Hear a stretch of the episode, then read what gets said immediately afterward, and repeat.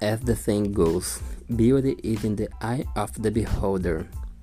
But this egalitarian sentiment is easy to forget in your image conscious age of Photoshop the social media stars.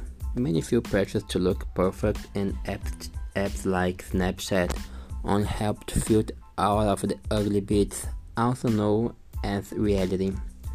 My own reflection was its scrutinized this week in uncomfortably public social experiment. A biometric mirror set up in the Melbourne CBD scanned my mug and used an algorithm to assess my level of perfection.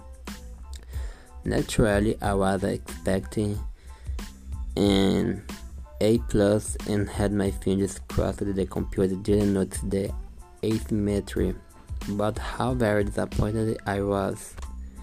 The image the computer spat back was disturbing my face had been contorted into an alien-like triangular shape, like judging a book by its cover without having even read the little title. Title. The computer also assessed my personality. It found the biometric mirror was developed by Niles Aldes and Hisden from the University in Melbourne and the Science Gallery. The system uses artificial intelligence what helps those funny Snapchat photos appear to generate mean girls style pronouncements. As Dr. Wouters explained, my face was compared with thousands of the mug shots, which had previously been evaluated by a bunch of people clearly nobeless. If we had to look 10 different photos, we would probably get completely different opinions for each of these photos, he said. There is a huge risk of bias based on societal biases and so on. In other words, garbage going to the rate the system in designate means garbage will come out, exposing the flaws and risk of our technology is the whole point of the biometric mirror. To understand the full disappointment, nightmare, look no further than China.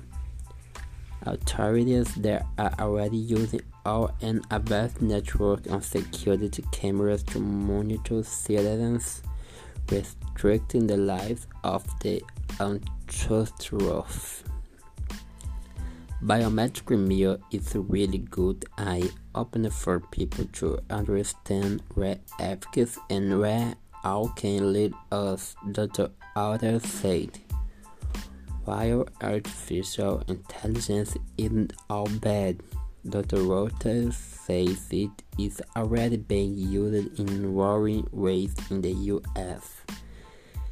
It's being used in the legal system to basically get an idea of who is more likely to re-offend, re-offend than anyone else said. That's an algorithm just make that decision and we see how it's behaved for instance of based